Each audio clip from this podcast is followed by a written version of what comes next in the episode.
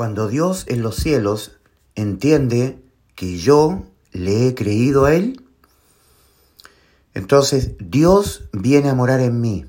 Y eso es, eso es un impacto en la vida mía. Se nota como de la noche a la mañana, como de la oscuridad a la luz radiante del sol. Es eh, muy evidente el cambio interno. Es decir, el Señor murió por, por nuestros pecados en la cruz y así nos salvó. El Señor pagó la deuda, la deuda judicial. Yo, yo, mi alma, la mía, estaba condenada a la muerte. Estaba. Por los pecados que yo voy a cometer hasta que me muera. Entonces, mi vida, la de mi alma, estaba condenada. De hecho, por un pecado ya estaba condenada. Con los pecados que voy a ir sumando en mi vida, aunque no quiera pecar hasta que me muera, tengo acumulación de condenas nada más. Pero para el efecto de la muerte eterna del alma es lo mismo. Un pecado me bastó para estar condenado. Entonces lo que Dios hizo para salvarme judicialmente de que mi alma fuese condenada a la muerte, se le quitara la vida eterna a mi alma, el Señor Dios Todopoderoso, el mismo que me creó, el Todopoderoso Dios, el que creó los cielos y la tierra y creó mi alma y todas las almas humanas, vino desde el cielo tomando forma humana para sustituirme a mí. Y Él voluntariamente se puso en la cruz. Él es Dios, Dice la escritura que Dios estaba en Cristo. 2 Corintios 5, 19. Dios, Cristo, tomando forma humana. Y, y Él, como tiene poder para volver a vivir después de morir, Él es la resurrección y la vida, Él puede resucitar de entre los muertos. Nosotros los seres humanos no, pero Dios sí. Entonces Él nos sustituye, me sustituye a mí en la cruz se pone Él en vez de mí, la vida de Cristo en vez de la vida de mi alma. Sustitución en, un juicio, porque en la cruz del Calvario hubo un juicio de condenación por los pecados que yo los cometeré toda mi vida. Mi alma los va a cometer toda mi vida. Cristo dijo, yo tengo poder para poner mi vida y tengo poder para volverla a tomar. Juan 10, versículos 17 y 18. Ahí dijo el Señor esas palabras. Es decir, Cristo dijo que Él puede volver a vivir después de la muerte. Nuestras almas humanas no.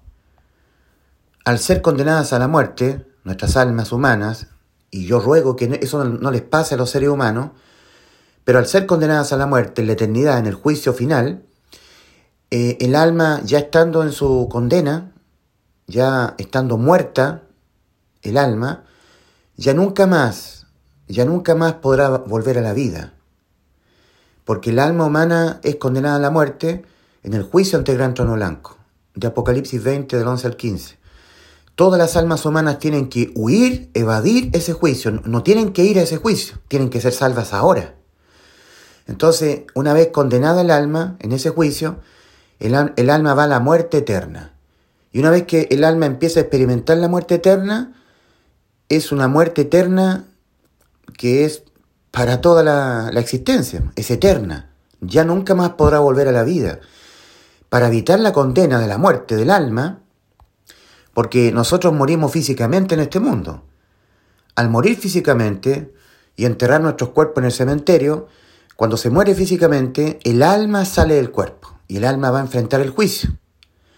Para que para evitar que mi alma enfrente ese juicio donde no hay salvación, porque en ese juicio solamente hay condenas a la muerte del alma, para evitar que mi alma sea condenada a la muerte y, vaya a la eterna muerte, porque de ahí yo no podré volver a vivir, el Señor se antepone y Él viene y en la cruz pone su vida en vez de la vida de mi alma.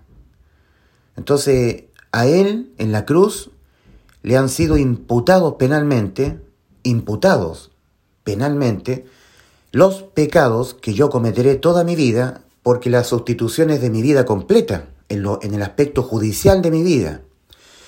Cristo me sustituye judicialmente toda mi vida. Él pone su vida en vez de la vida de mi alma, en la cruz. Entonces, dice la Escritura en 1 de Pedro 2.24, Él mismo, Cristo, Él, Dios encarnado en la cruz, Él mismo llevó nuestros pecados en su cuerpo sobre el madero. Es decir, Cristo llevó los pecados de mi alma, que mi alma los cometerá toda su vida aquí en la tierra, estando mi alma incorporada en mi cuerpo, toda mi vida física. Entonces, al llevar Cristo mis pecados, y los pecados tuyos, los pecados de todos los seres humanos, pero yo estoy hablando personalmente, Cristo al llevar mis pecados en su cuerpo, los pecados de toda mi vida, provocó que provocó esto que la ira de Dios fuera sobre él, que penalmente la condena se aplicara sobre él, la condena a la muerte, por todos los pecados de mi alma. Entonces, ya mi alma no tiene nunca más que ser condenada a la muerte. Porque aquel que en vez de mi alma, por los pecados de mi alma, que mi alma los cometerá toda mi vida, fue condenado a la muerte por mis pecados, fue Cristo. Cristo me sustituyó en la cruz en vez de mí, en lugar de mí, ¿ya? Por mí. Esa palabra por representa eh, el lugar de que yo fuese condenado a la muerte por los pecados de mi alma. Entonces Cristo fue condenado a la muerte en vez de que mi alma fuese condenada a la muerte por los pecados de mi alma. Los pecados de mi alma le fueron transferidos a Cristo en lo judicial y Él los pagó uno a uno, todos, los que cometeré toda mi vida, muriendo Él en vez de que mi alma fuese condenada a la muerte. Entonces yo he quedado judicialmente inimputable. Cuando cometo pecados, no puedo ser penalmente condenado. Y vuelvo a cometer otro pecado y tampoco puedo ser penalmente condenado. Si yo cometo un pecado ahora, ese pecado ya me lo pagó Cristo en la cruz. Los pecados que he cometido en el pasado, desde que nací, también le fueron transferidos a Cristo y también le los pagó. Los pecados que pudiera cometer en el futuro, incluso hasta que me muera, también me dejan inimputable, porque ya le fueron transferidos a Cristo. Esto es Evangelio. 1 Corintios 15, versículos 3 y 4. Que Cristo, en lugar de mi alma, ¿cierto? En vez de mí, Cristo murió por los pecados de mí, de mi alma, en vez de mi alma, para que mi, alma no nunca más tuviese que ser penalmente condenada por ningún pecado que cometa, porque cualquier pecado que cometa, todos, los de toda mi vida, ya le fueron imputados penalmente a Cristo. Entonces, el Evangelio es que Cristo murió por mis pecados, por los pecados míos. Los pecados míos le fueron a Él imputados y Él los pagó, murió, pero por los pecados míos, no por los pecados de Él, porque Cristo jamás pecó. Cristo murió por los pecados míos, por los pecados tuyos, por nuestros pecados, conforme a las Escrituras, y que fue sepultado y que resucitó al tercer día, conforme a las Escrituras. Eso está en, eso está en 1 Corintios 15, versículos 3 y 4. A ver, a ver, a ver, a ver. Esto es muy importante. Si Cristo, si Cristo murió, Él fue condenado a la muerte judicialmente, murió, en vez de mí, por los pecados de mí, los míos, entonces yo he quedado inimputable judicialmente en lo que tiene que ver cuando yo tenga que enfrentar un juicio supuestamente penal, porque ya no lo enfrentaré, pero lo que tiene que ver con un juicio ante Dios, yo nunca más soy condenado por ningún pecado que me sea visto, porque esos pecados que yo cometa le fueron imputados penalmente a Cristo hace dos mil años. Entonces, si Cristo murió por mis pecados, entonces yo ya no tengo que ser condenado a, la muerte por mis pecados, a la muerte de mi alma. Repito, esto es un if lógico, ¿ya? Si Cristo, ¿cierto? Si Cristo murió, fue condenado a la muerte, pero por los pecados de mi alma, no por los de él, porque él jamás pecó, entonces los pecados de mi alma fueron todos judicialmente pagados. Fueron debidamente castigados, condenados, cuando murió Cristo, en vez de mí. Entonces me ha dejado a mí inimputable penalmente. Ahora cuando yo cometo pecados, obviamente los voy a pagar por la ley de la siembra y la cosecha.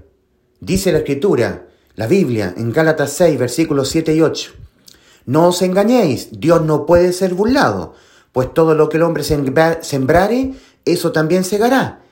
El que siembra para su carne, de su carne segará corrupción, mas el que siembra para el espíritu, de su espíritu segará vida eterna. Es decir, hay un resultado lógico producto del pecar, que siempre ese resultado es dolor, tristeza, muerte, enfermedades, muchas angustias. Al pecar, consecuencias terribles para nuestra vida. Vergüenza cuando mentimos. Si alguien llega a matar, va a la cárcel, lo, también lo matan eh, o lo persiguen. Si alguien estafa a alguien, lo, van a meter a la cárcel, lo van a perseguir, la persona va a estar sin, sin tranquilidad. Si yo me pongo a fornicar, me voy a agarrar una enfermedad de transmisión sexual. Si yo adultero, mi, esposa lo va a saber. Siempre hay una consecuencia maligna al pecar. Ley de la siembra y la cosecha. Pero, pero gracias a que Cristo murió por mis pecados en la cruz, de todas las consecuencias terribles que hay por pecar, ninguna de ellas será la condena a la muerte de mi alma. Maravillosa salvación por sustitución de Cristo. Ahora, esto es el Evangelio que Cristo manda que el hombre lo crea para hacer efectiva la salvación. Porque si yo no creo que Cristo murió por mis pecados, entonces yo no soy salvo. Porque estoy invalidando la salvación por la incredulidad y de paso estoy haciendo a Cristo mentiroso. Porque Cristo dijo que Él ya me salvó, que Él ya pagó por mí. Cristo dijo, yo le doy vida eterna y no perecerán jamás. Juan 10, 28. ¿Y cómo fue que Cristo consumó esta vida eterna para mí? Cuando Él me sustituyó. Él pagó por mí, en vez de mí, todos los pecados que cometeré toda mi vida. Murió. Fue condenado a la muerte y murió. Le quitaron la vida a Cristo. Ya no le pueden quitar la vida eterna a mi alma. Entonces, si alguien, en vez de mí, es condenado a la muerte, entonces yo no, yo no puedo ser condenado a la muerte por si él, él pagó por mí. En justicia, y Dios es justo, Nadie es condenado dos veces a la muerte. No se puede. Si a mí me sorprenden matando, robando, violando, y en mi país hay pena de muerte, entonces a mí me sorprenden en el delito, me, hacen el juicio y, obviamente comprueban que yo soy un asesino en serie y en, mi país hay pena de muerte. Entonces a mí me toman, me ponen en un pabellón de fusilamiento disparan y me matan, me quitan la vida. En el judicialmente, en justicia me quitan la vida. eso era lo que debía hacerse. Entonces toman mi cuerpo, lo, lo ponen en un ataúd y lo meten en un sepulcro en el cementerio. Entonces ahora, por cualquier cargo que hayan visto en mí, eh, en la hoja de vida, que se sepan más delitos, ya no pueden ir al cementerio eh, desterrarme a mí, sacarme el ataúd, tomar mi cuerpo que estará descompuesto y volverme a matar. No pueden volverme a matar, pues si ya me quitaron la vida, ya, ya me la quitaron ya, cuando me mataron. En, el aspecto judicial, me, me, sentenciaron a la muerte y me, y me fusilaron. No pueden volverme a matar. Ya me mataron judicialmente, me quitaron la vida. La vida se quita una sola vez. Cristo fue condenado a la muerte. Él murió, le quitaron la vida a Cristo, Él murió, Él pagó, muriendo, pagó, en vez de que mi alma fuera condenada a la muerte. Ya no pueden volver a matar a mi alma, ya mataron a Cristo, porque Él me sustituyó, Él hizo el sacrificio de poner su vida en vez de la vida de mi alma. He quedado libre, he quedado libre de que mi alma sea condenada a la muerte.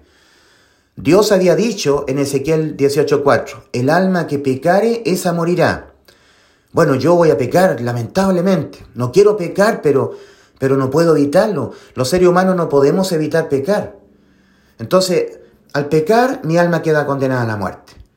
Lamentablemente, por ahí más adelante vuelvo a pecar, más, más, acumulo más eh, condenas a la muerte. Voy acumulando sentencias. Entonces, toda mi vida voy a cometer pecados, aunque no quiera, no, aunque no quiera. Debo reconocer eso. Entonces, Cristo sustituyó toda mi vida judicialmente. Entonces he quedado inimputable penalmente. No me pueden volver a matar por los mismos pecados que ya le fueron imputados penalmente a Cristo y por los cuales Cristo murió. Entonces yo ya no tengo que ser condenado judicialmente a la muerte de mi alma. El alma que pecare, esa morirá, no se puede aplicar sobre mí. Porque el que murió en vez de mí fue Cristo y por todos los pecados de mí, de mi alma. Cuando yo creo, cuando yo creo esta obra de salvación sustitutiva de carácter judicial, totalmente consumada por Cristo, porque Cristo ya lo logró, ya me salvó, cuando yo creo en el Evangelio, hago efectiva por la fe esta salvación. Y cuando no creo, cuando yo digo, no, no creo que, que Cristo me haya salvado, yo tengo que portarme bien para poder ser salvo y, y evitar el infierno, tengo que hacer obra, no, si ya Cristo te salvó. Ahora cuando tú pecas, eres castigado, pero no condenada a tu alma. Cuando tú mientes, cuando tú robas, te meten a la cárcel, te, si tú fornicas, te, te agarras una infección de transmisión sexual, si tú adulteras, si tú estafas, hay consecuencias. En esta vida las tienes que pagar acá. Pero penalmente, consecuencia de la muerte de tu alma, no, porque de eso se encargó Cristo, por amor a tu, a tu alma que Cristo Jesús murió por nuestros pecados conforme a las Escrituras y que fue sepultado y que resucitó al tercer día conforme a las Escrituras. Si yo le creo a Dios esta salvación tan grande, entonces lo que Dios hace es me hace nacer de nuevo. Ahí hay un síntoma. Dios viene a morar en mí, me sella con su Santo Espíritu. Dice Efesios capítulo 1 versículos 13 y 14. Aquí el apóstol Pablo les está escribiendo a unos salvados, un grupito pequeño de salvados que estaban habitando en Éfeso, una región de, de Asia Menor. Era la pequeña iglesia de la localidad de Éfeso que se congregaba ahí. Ellos ya habían, se habían arrepentido, habían reconocido que jamás podrán evitar pecar, eso es arrepentimiento, lo habían reconocido. Arrepentimiento es reconocimiento. Cristo manda, arrepentíos y creed en el Evangelio, Marcos 1.15. Ellos se arrepintieron, reconocieron que les es imposible evitar pecar y que por haber pecado sus almas estaban condenadas a la muerte. Eso también es arrepentimiento, es reconocimiento. Reconozco que no podré evitar pecar hasta que me muera.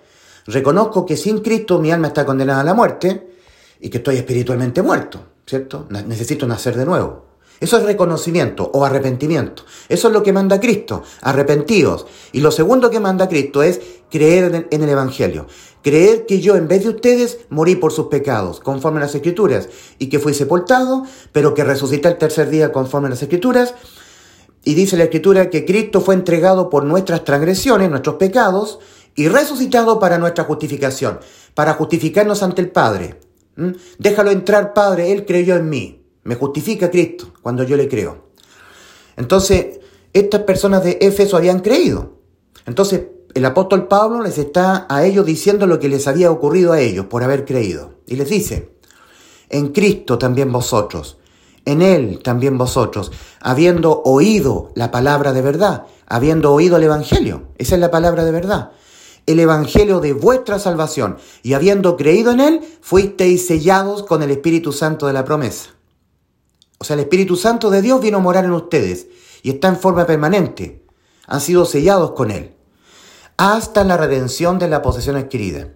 De nuevo, en Él también vosotros, habiendo oído la palabra de verdad, el Evangelio de vuestra salvación, y habiendo, ustedes, habiendo creído en Él, fuisteis sellados con el Espíritu Santo de la promesa, que es las arras de nuestra herencia, lo que Dios nos dejó como prenda en garantía, las arras de nuestra herencia, hasta la redención de la posesión adquirida, hasta cuando Cristo nos venga a arrebatar.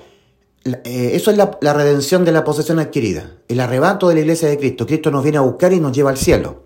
Ese es el, el, avenimiento de Cristo por la iglesia, la redención de nuestros cuerpos, cuando transforma nuestros cuerpos y nos lleva al cielo con nuestros cuerpos transformados. Esa es la redención. Hasta ese evento estará morando el Espíritu Santo en forma permanente en el salvado, en el creyente.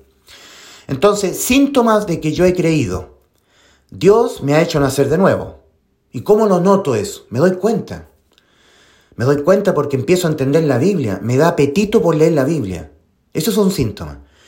Cuando una persona dice que ha creído que Cristo le salvó en la cruz, cuando murió por sus pecados, y no, no siente necesidad de leer la Biblia, no le da apetito, por, por, por comer la Biblia, la Biblia es la palabra de Dios, es el maná del cielo, es como un alimento para el espíritu.